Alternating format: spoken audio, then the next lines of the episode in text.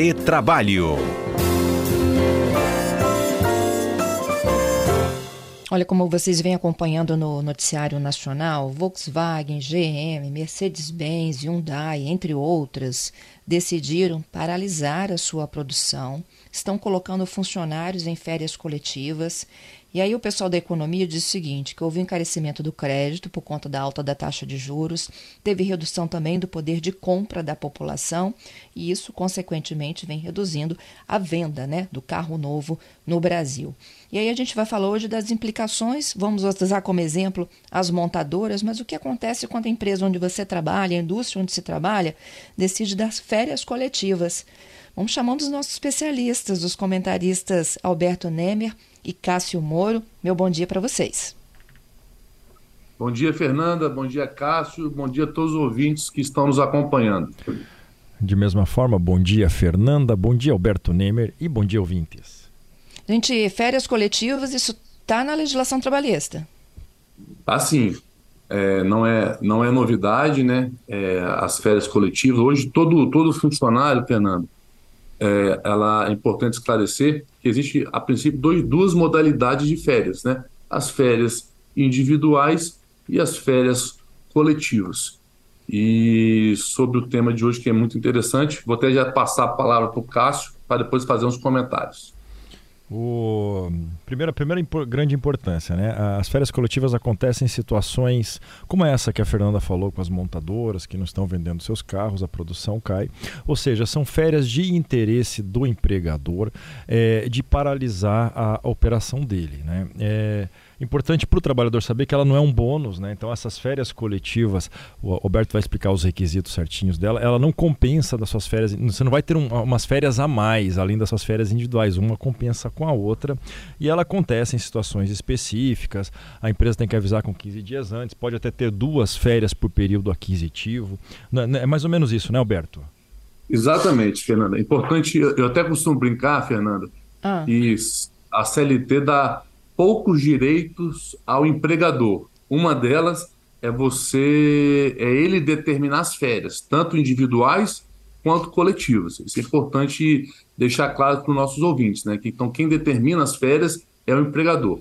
Em relação às férias coletivas, é, a, quais são os requisitos? A empresa pode, a qualquer momento, definir quando vai ser essas férias coletivas, tá? Mas ela existe alguns requisitos.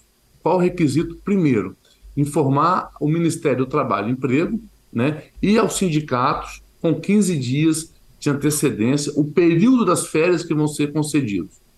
Outro, outro fator importante, né, que, como diz o nome, é coletivo. Precisa a empresa toda entrar de férias? Não, não precisa. Mas o que, que é necessário? É necessário que ao menos um setor entre férias coletivas em sua totalidade. Porque se isso não acontecer, pode assim desqualificar as férias e aí ser depois invalidado, e aí o trabalhador vai ter direito às férias individuais. Exemplificando, imagina uma indústria né, de automóveis. Ela tem diversos setores. O que a empresa pode fazer? Dar férias coletivas para o setor de montagem, por exemplo, mas permanecer, mas permanecer com o setor, por exemplo, de recursos humanos ativo. Ela pode fazer isso. Então, ou ela pode dar total à empresa ou por setores em sua totalidade. Não é isso, Cássio? É isso mesmo, Alberto. É, inclusive tem até um exemplo, uma, das montadoras que tem três ou quatro unidades é, é, Fabris, ela fechou apenas a unidade de São Paulo. Né? Então é exatamente isso. Pode ser uma unidade só, pode ser só um setor. O que não pode é, por exemplo, eu vou reduzir a atividade de um setor e dar férias apenas para alguns empregados daquele mesmo setor. Então você tem que fazer do setor inteiro, a não ser que você dê várias férias individuais para cada um. Porque aí não é coletivo, né? Porque daí, exatamente, daí não é um coletivo, você está tratando desigualmente os trabalhadores e isso pode gerar um conflito ali entre eles. Entendo. Agora, quando você apresenta né, a determinação de férias coletivas à Justiça do Trabalho, Ministério do Trabalho, não sei exatamente como, como é que é, você tem que ter um bom argumento, é isso? Ou não? Não, não. É um direito do empregador, Fernando. Hum. Você não precisa ter justificativa, tá? Você simplesmente vai, estipula e apenas comunica né, ao sindicato da, da categoria e ao Ministério do Trabalho e Emprego. Não precisa, você não precisa ter uma, uma, uma justificativa, porque normalmente é, as férias coletivas ela, elas ocorrem no final do ano, né, quando há uma diminuição de alguns serviços, mas é, nada impede, como já disse o Cássio, dela poder dar a qualquer momento e, e só pode ser dada duas vezes ao ano. Mas importante, as férias coletivas têm que ter no mínimo 10 dias de férias. É uma, é, uma diferença é que as férias coletivas, é, ao contrário das férias individuais, elas não são obrigatórias. Então acontecem situações específicas. Entretanto, como já disse o até Alberto, tanto as férias individuais quanto as férias coletivas é o empregador que determina. É claro que nas individuais ele vai tentar negociar com o trabalhador uma época que os dois fiquem satisfeitos com isso. Na coletiva acaba não tendo, porque aí é, uma, é, é um interesse exclusivo da própria empresa. Para um período de dificuldade dela, ela prefere reduzir os custos já que não está vendendo, não adianta produzir, né? Uhum. É porque eu, eu, no caso de montadoras, a gente já teve situações semelhantes, algumas décadas, e era para preservação dos empregos, vocês se lembram? Vamos dar férias coletivas para diminuir o custo do negócio, para evitar demissões. Exatamente. É, normalmente, Fernando, em épocas de crise ou de baixa demanda de, de consumo, né? O primeiro passo que as empresas tentam para preservar os empregos é dando férias coletivas, né? É você diminuindo algum custo, esses custos, para evitar essas dispensas. E aí, havendo uma recuperação da economia, as empresas conseguem manter os empregos. Mas caso contrário, aí pode ser uma, infelizmente, caminhar para essas dispensas dos empregados. Uhum. É, e o outro caso é o fim de ano, que não necessariamente é para evitar um dano maior, mas é porque é a hora que acho que meio que cronologicamente as grandes empresas dão uma parada no Brasil, não é isso? Por causa dos dois das duas grandes datas de Natal e Ano Novo. É, exatamente. Fala aí, Cássio, mas é exatamente isso, porque o consumo diminui de alguns tipos de produtos, mas o Cássio vai falar melhor. Não, é exa exatamente isso, Fernanda. É, aconteceu a situação, ou de repente a empresa até tem um hábito, né? Final do ano vamos parar todo mundo, dá 10 dias de férias coletivas ali, os outros 20 de cada trabalhador é, é, é usufruída é, individualmente. Então, pode acontecer isso, sem problema nenhum. Uhum. É, existe tempo máximo e mínimo de férias coletivas? Você Boa falou 10, a gente está falando em 10. Boa pergunta, Fernanda. São dois, é, a, a, empresa pode conceder férias coletivas em, pelo, em até dois períodos no máximo e cada um deles com pelo menos 10 dias. O, o, o, limite máximo das férias é o mesmo limite de férias individuais, ou seja, 30 dias por, a cada 12 meses trabalhados. Se eventualmente a empresa tiver que ficar parada mais tempo que esses 30 dias, né, então todo esse período depois vai ser considerado uma interrupção do contrato, o trabalhador recebe o salário não as férias, recebe o salário e não trabalha, aí por uma necessidade da empresa ele deixa ele à disposição. Uma medida também para evitar é, dispensas e é muito importante, se tiver que fazer um, um, período maior, conversar com o sindicato, deixar isso tudo bem explicado para os trabalhadores. O trabalhador pode se recusar? Não vou entrar em férias coletivas? Tem isso? Não, não pode. Ele não pode recusar. Ele tem que tanto nas férias individuais, Fernando, tanto nas férias coletivas, o empregador pode impor e não pode o empregado recusar. Essa parada é remunerada, gente? Boa pergunta As também. Férias... Uhum. Eu só faço boas perguntas, Cássio, reparou?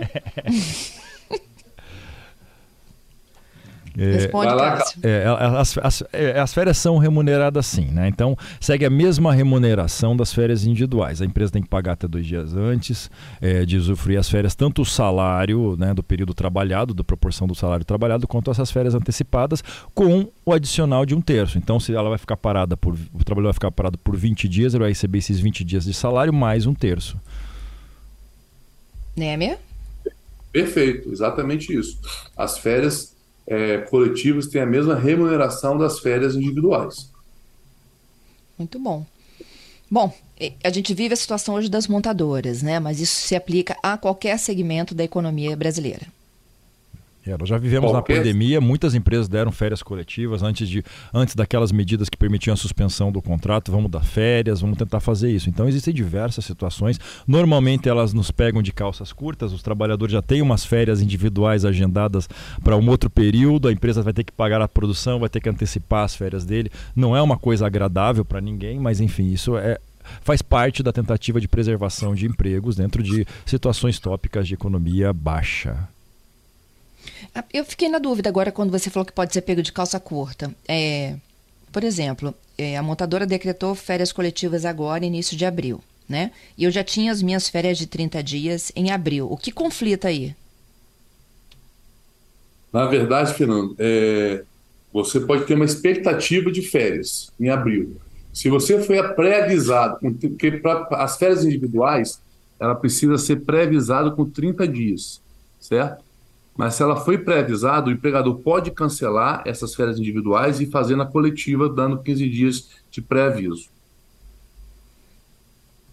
Então eu não saio os 30, eu fico com os 10 ou eu negocio meus 30? Saio os 10 pela coletiva e os 20 que me restam? Aí depois os 20, você, o empregador junto com você pode decidir o melhor momento para tirar, sem problema algum. É isso, Cássio? É, pode até coincidir, né? Então você vai tirar esses 10 dias de férias coletivas, depois continua com as suas outras 20, outros 20 dias individual. Entendido. Ó, queria agradecer pela participação de vocês, mais uma explicação aí do momento da economia. No caso, hoje a gente fala dessa situação das montadoras, e são muitas, viu, gente?